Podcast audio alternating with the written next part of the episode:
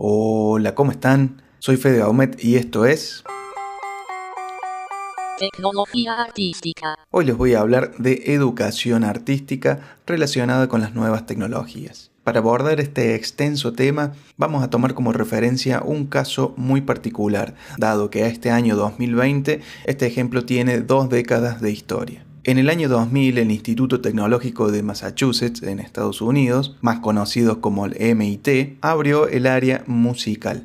Como era de esperar de esta nueva área, no solamente estaba dedicada a la enseñanza de la música, como lo puede ser un conservatorio, sino que estaba dedicada a interrelacionar las distintas disciplinas que se presentan en ese instituto. Por lo tanto, desde ese espacio se impulsaron la creación de aplicaciones y dispositivos tecnológicos que sean complemento a la ejecución musical. Entre ellos destacamos Music 21, que es un analizador de partituras en el área de la musicología y que permite así asistir a diversas inteligencias artificiales para ir ampliando su capacidad neurológica al crear nueva música. También se destaca un proyecto que es Concert Q, una aplicación móvil que transmite notificaciones y diferentes aspectos de la música que se está ejecutando en vivo para lograr una interactividad entre el público, los artistas y la obra que se está ejecutando.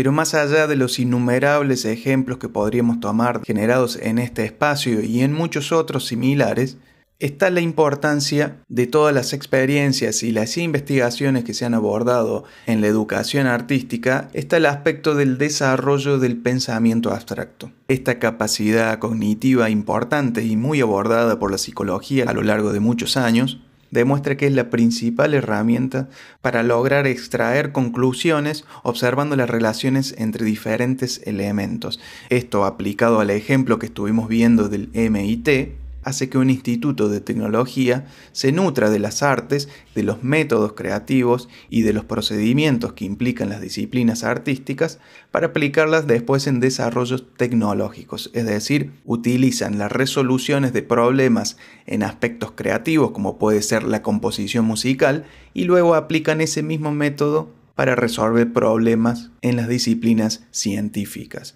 A su vez, aplican absolutamente a la inversa todo este método. De allí es que se puede observar que a lo largo de estas dos décadas este tipo de modelo se nutre de esta forma, llegando a tener resultados absolutamente innovadores. Claro que aplicar relaciones entre elementos o disciplinas o rubros no parece ser una innovación o al menos nada nuevo. Sin embargo, esta antigua receta basada en el desarrollo del pensamiento abstracto queda en evidencia en el MIT y en su sección de arte y de tecnología para lograr no solo educar a las personas en arte, sino que también nutrirse de esas experiencias para resolver problemas tecnológicos. Quienes quieran tener más información sobre el tema simplemente tienen que buscar en internet MIT y dentro de la web del Instituto Tecnológico de Massachusetts buscar la sección de tecnología musical. Así que les dejo la inquietud y seguramente nos estemos escuchando en la próxima. Chao.